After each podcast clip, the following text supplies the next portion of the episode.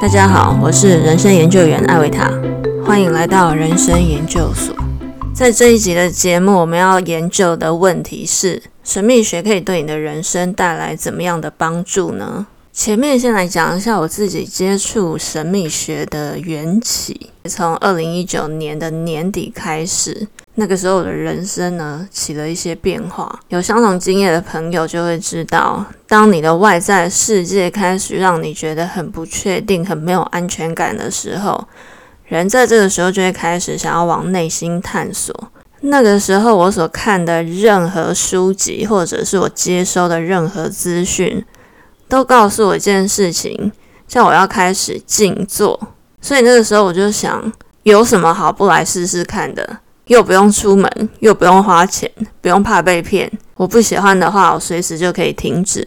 所以我就开始了静坐的习惯。从那个时候开始，我的直觉系统被打开，也在同时呢，我接触了塔罗牌、人类图、星盘。我开始帮身边的人收塔罗牌，然后针对这一些遇到人生困惑的朋友，给出一些建议。那我今天想要探讨的是。如果你也曾经探寻这一些神秘学，无论是去庙里求签啦，或者是算塔罗牌啊，去研究星盘，你有没有想过一个问题？你希望这一些神秘学可以带给你的人生怎么样的帮助呢？我先从塔罗牌开始讲起。我帮人家抽牌的时候，主要用的牌卡是托特塔罗牌。托特塔罗牌里面呢，有一张宝剑七。如果你是在 YouTube 频道听我的 Podcast，那你就可以看到这一张牌。这是一张有七支宝剑的牌，它的牌意叫 Futility，中文意思是徒劳无功的意思。假设你今天来问跟你工作相关的问题，你为了要进一间你梦寐以求的公司，你已经努力了很久，终于你拿到这张门票，你要进这一间公司了，然后你来抽牌询问。我进这间公司会顺利吗？结果你抽到了这一张宝剑七，徒劳无功。你会就决定不去这家公司吗？我们先假设你现在抽到的牌卡就是真的可以精准的预测你的未来。我来分享一个我自己的例子，在二零二零年大家都过得愁云惨雾的这一年，我进了一间出版社，还在进公司的一个月后就被升到副编辑。虽然只是一间小出版社，但是人生第一次被升职，而且还得到这么 fancy 的称号。我小时候人生的梦想就是当个副总统。小时候我就问我爸妈，为什么大家都要抢着当总统？当副总统不是很好吗？可以领薪水，又没有什么正事要做。没有想到长大后，有一天我可以当上副编辑，对我来说真的是一个梦幻称号。然而剧情急转直下，我升职后的两个礼拜。公司宣布编辑部要收编，在我身上副编辑后的两个礼拜被公司资遣。这整件事情听起来是不是我在这间公司付出的努力完全的徒劳无功呢？短期看的话，好像是这样，没错。但是这件事情给我真正的学习是，人生当中有很多看起来徒劳无功的事情，只要你换个心念看待，没有任何事情会是真正的徒劳无功的。我觉得在这个时候，神秘学对我的帮助就是，它点出一般人认为会徒劳无功的事件，而接下来你的功课就是怎么样把这件看似徒劳无功的事情，转化成对你的人生有帮助的事件。后来我在那间公司遇到了同事，成为唯一一个我去医院开刀时候的陪病者。那个时候，我突然觉得这次的经历是要我从当时的同事身上看到一些事情。并且让我认识生命中的贵人。那至于我在其他的同事身上看到什么事情，那又是另一个故事了。另外一个大家很喜欢来抽牌问的主题就是感情问题。如果你现在心里有一个非常非常喜欢的对象，然后对方跟你告白了，你来抽牌，塔罗牌告诉你这是一段徒劳无功的爱情，难道你会立刻就断了这个念头？或者是跟你笑想了这么久的对象说：“对不起，我们在一起也是徒劳无功，我们还是不要在一起吧。”我相信百分之九十九的人都会选择依照自己的心意去走，就算是徒劳无功，也要经历一段才甘心啊！这值得深思的一个问题就是：怎么样的爱情才算是没有徒劳无功呢？先让我来宣传一下自己的频道，立刻回来继续分享徒劳无功的生意。如果你有学英文的需求，欢迎大家搜寻我的 YouTube 频道 Avitas Learning Channel。在这个频道，我尽我所能的把我学习英文的历程方法，用影片的方式跟大家分享。目前固定更新的是星期三的 Easy Grammar 系列。做这系列的影片是希望大家可以打破觉得英文文法很难的束缚。学习绝对不轻松，但是可以很有挑战性，也可以很有趣。如果你没有学英文的需求，也可以来看看其他我介绍书的影片。我阅读的书包括大众心理学、文学、自我成长，或是任何你觉得有兴趣的书，我都有兴趣读读看。期待在我的频道与你相见。大家可以想想自己从自己看似徒劳无功的经验上，后来从当中学到了什么？我这边再分享一个我自己的例子。从我节目开头所说，我身旁的人会开始找我算塔罗牌。我自己还蛮意外的是，找我抽过牌的朋友还想要再回来找我抽牌，并且表示愿意付费抽牌。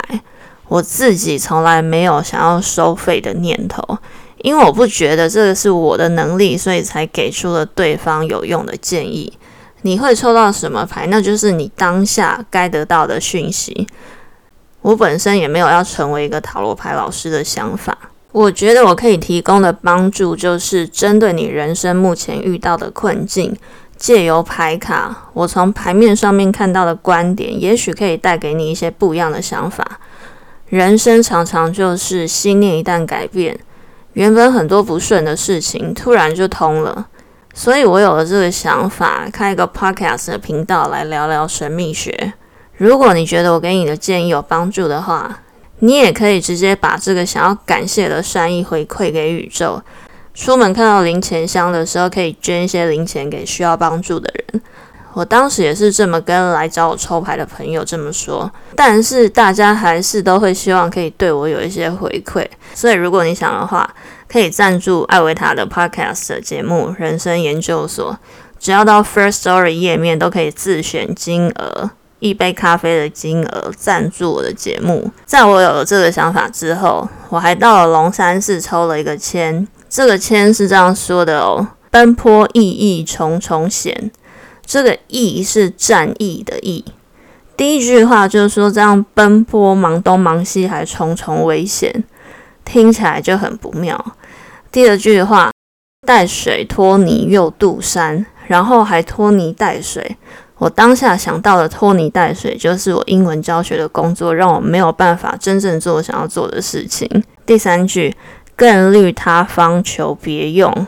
天哪，还要再顾虑其他地方的工作，因为我超斜杠的，平常要出门上课教英文，又想要拍自己想要做的影片。最后一句，千山万水未能还。好了，总之整体说起来是一个下签。但我眼睛立刻一瞄，看到旁边附注的关键字“拖泥带水之相，凡事正直阶级”。只要保持心念正直，则会顺利。看到这边呢，我放心了不少。别的我不敢说，但我可以很大声的说，我的为人正直是绝对不需要怀疑的。我常常被人家点出的一个缺点，用台语说叫做太过刁地。因为我的台语不好，所以我一直觉得这是一个缺点。用台语这么形容，好像也的确是个缺点。不过呢，究竟是缺点还是优点，也端看你怎么定义。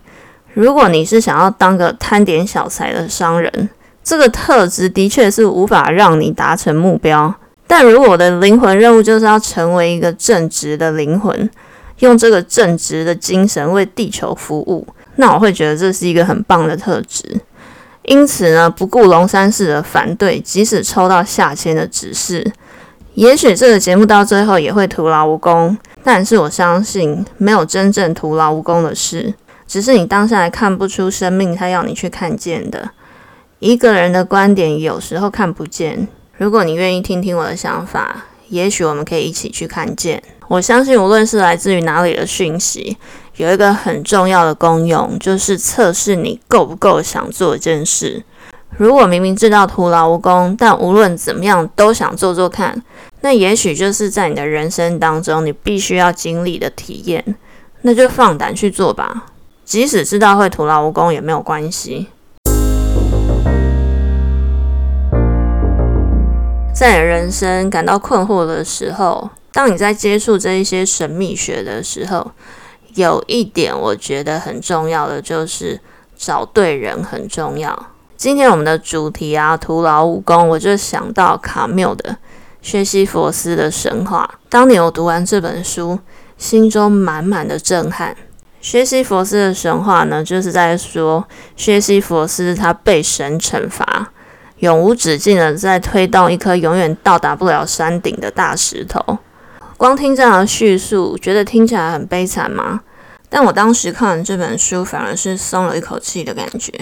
我的理解是，大部分的人一辈子都在追求着自以为是的目标，但其实真正重要的是享受这徒劳无功的过程。